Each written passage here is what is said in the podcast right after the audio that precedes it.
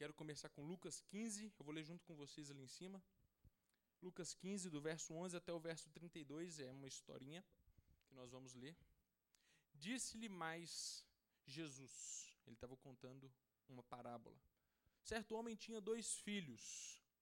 Aí vamos meter bronca aí que nós vamos ler até o verso 32. O mais moço deles, certo homem tinha dois filhos, o mais moço deles disse ao pai: Pai, me dá a parte dos meus bens.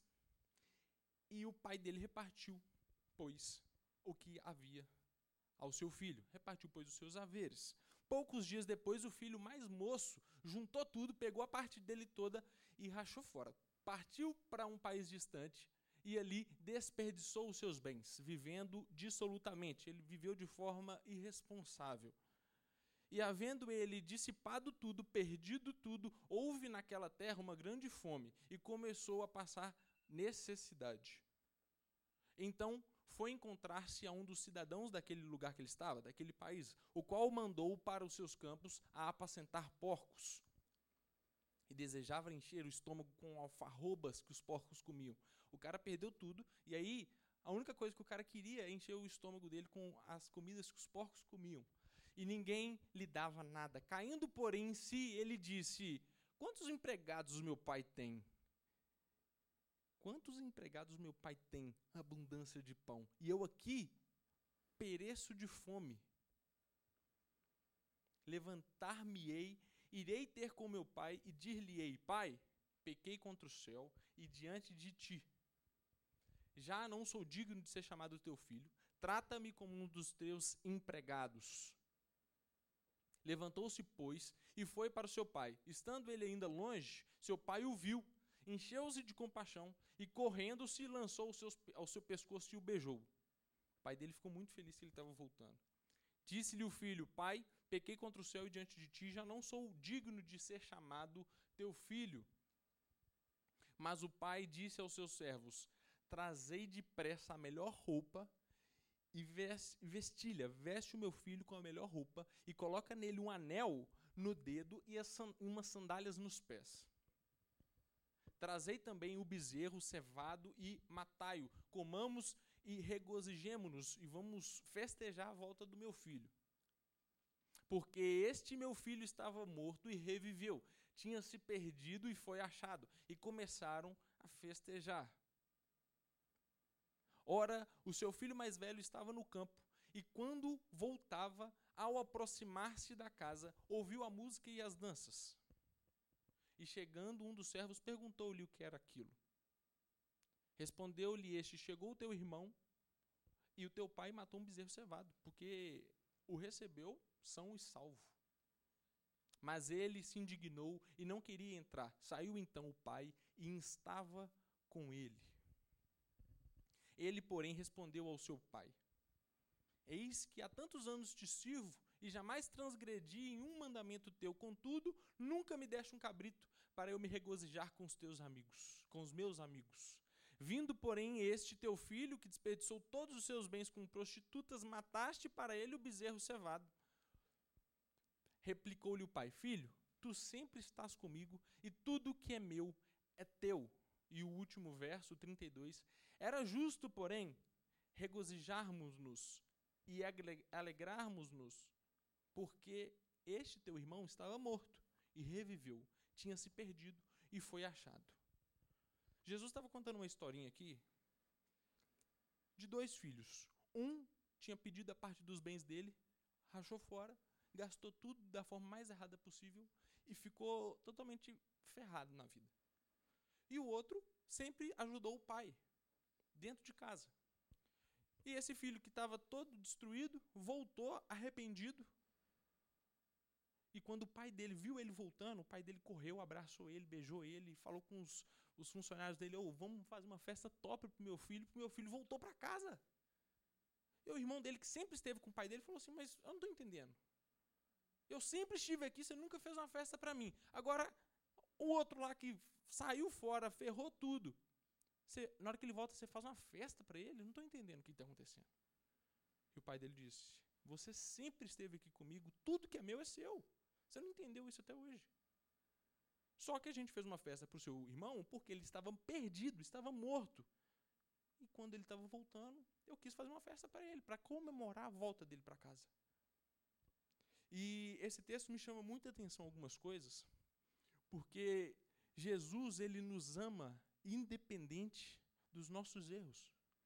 Jesus ele nos ama independente se a gente sai, quebra o pau, ele está ali disponível para a gente, para transformar a nossa vida. Esse é Jesus.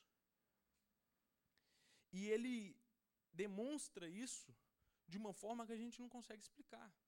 O amor dele por nós, a gente não consegue explicar. Independente daquilo que nós façamos, o nosso Pai nos ama de uma forma inexplicável. E independente daquilo que você toma de decisão para a sua vida, ele vai te respeitar. A gente pode observar que aquele pai ele respeitou a decisão do filho dele. O pai falou: "Tá, você quer levar sua parte? Beleza. Eu tenho, né, comigo que ele ainda falou: "Olha, eu não acho que é a melhor saída, não acho que é a melhor escolha. Mas tá bom. Você quer levar a sua parte da herança? Pode ir, não tem problema. Só que Jesus, ele é assim para nós. Deus, ele é assim para nós. O nosso Pai, ele respeita as nossas decisões, independente de quais sejam elas. Ele sempre vai respeitar a sua decisão. Só que existem, existem decisões na nossa vida que não necessariamente são as de Deus para a nossa vida. Existem escolhas na nossa vida que não necessariamente são aquelas que Deus quer ao nosso respeito não são aquelas que o Espírito Santo nos indicou a fazer, sabe? Mas ele, com a bondade dele, com o amor que ele tem por nós, ele usa o Espírito Santo para sempre tentar nos convencer: olha, isso aqui não é o melhor caminho. Essa aqui não é a melhor escolha. E esse, esse comportamento do filho que foi ele se perdeu e voltou. Quando ele chegou em casa, eu creio que caiu a ficha dele. Ele, puxa, eu sou filho. Eu tenho tudo do melhor aqui dentro. O outro estava em casa e não tinha entendido ainda. Ele voltou e eu acho que depois disso tudo eles entenderam. Eu sou filho. E os filhos, eles desfrutam de tudo que o pai tem para oferecer.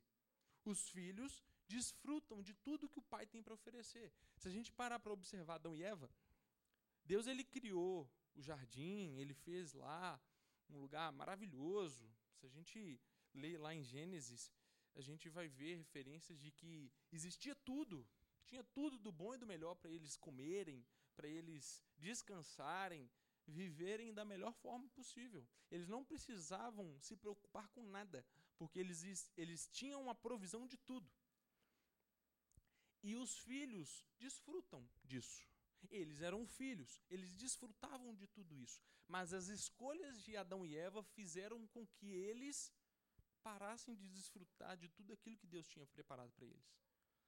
E nós, a partir do momento que nós cremos que Jesus, ele morreu na cruz para nos salvar, que ele é o único e suficiente salvador das nossas vidas, nós tomamos uma posição espiritual de ser filhos nós decidimos espiritualmente, por meio de fé, ser filhos.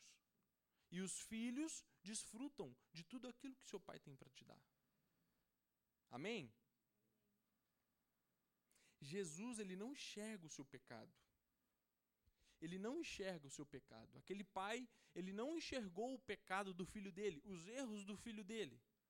Ele simplesmente quis ver o filho dele voltando e falou: É isso que eu quero. Eu quero meu filho voltando para casa.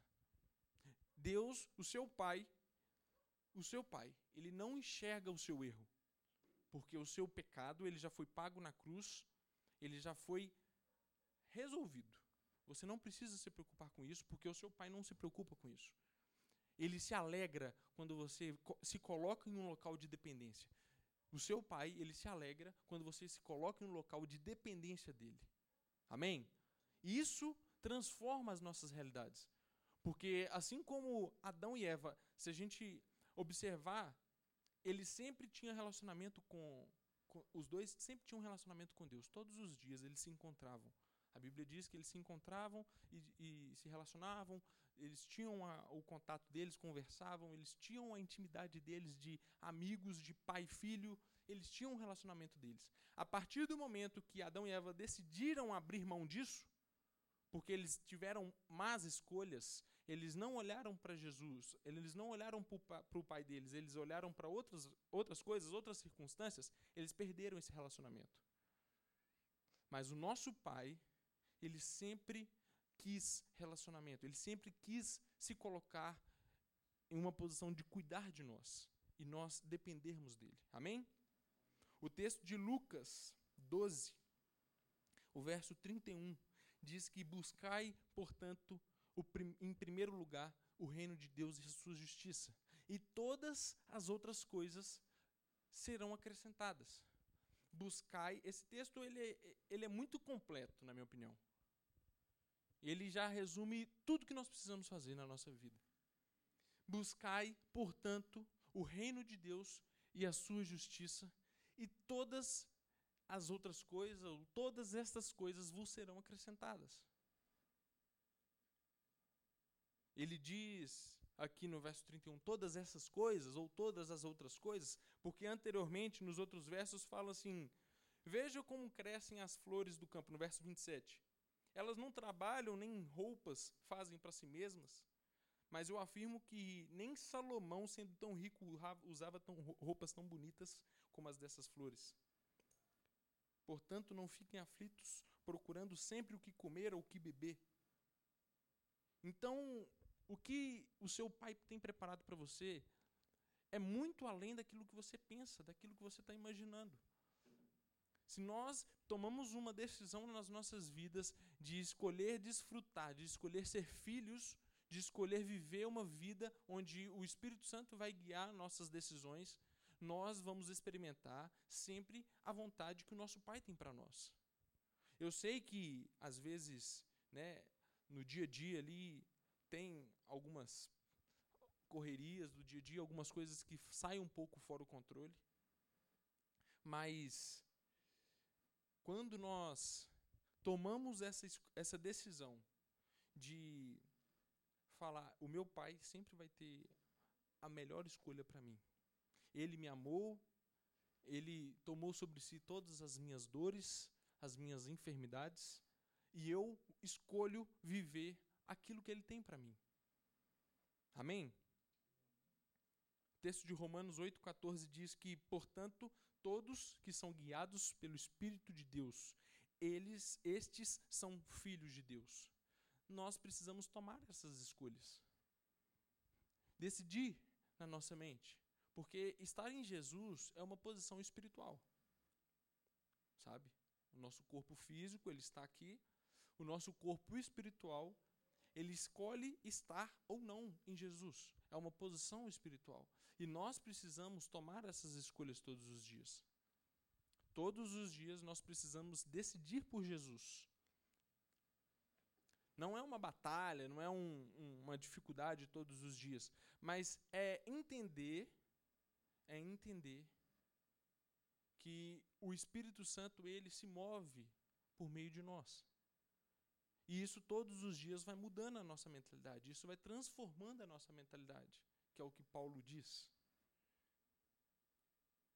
Todos os dias, quando nós escolhemos por Jesus, quando nós damos passos de fé,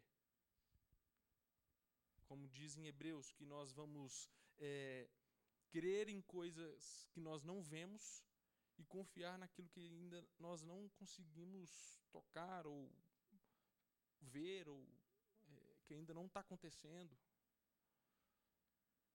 É nós criarmos esse, essa mentalidade de uma posição espiritual onde nós vamos colocar todos os dias a nossa dependência no lugar de Jesus. Onde Jesus, como filho primogênito, e nós somos herdeiros junto com Ele. Nós vamos nos colocar junto com Jesus, como, como filhos, como herdeiros. Amém?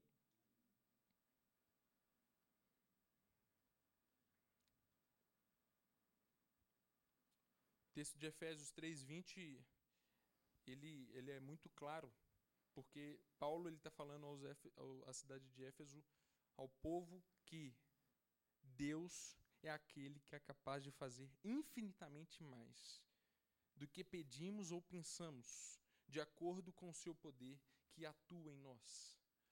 Deus é aquele que é capaz de fazer infinitamente mais do que pedimos ou pensamos, de acordo com o seu poder que atua ou que opera em nós.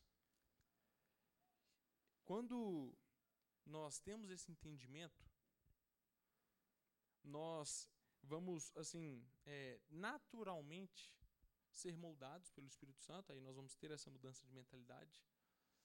E isso automaticamente faz com que o nosso comportamento seja trabalhado conforme o Espírito Santo quer fazer em nós.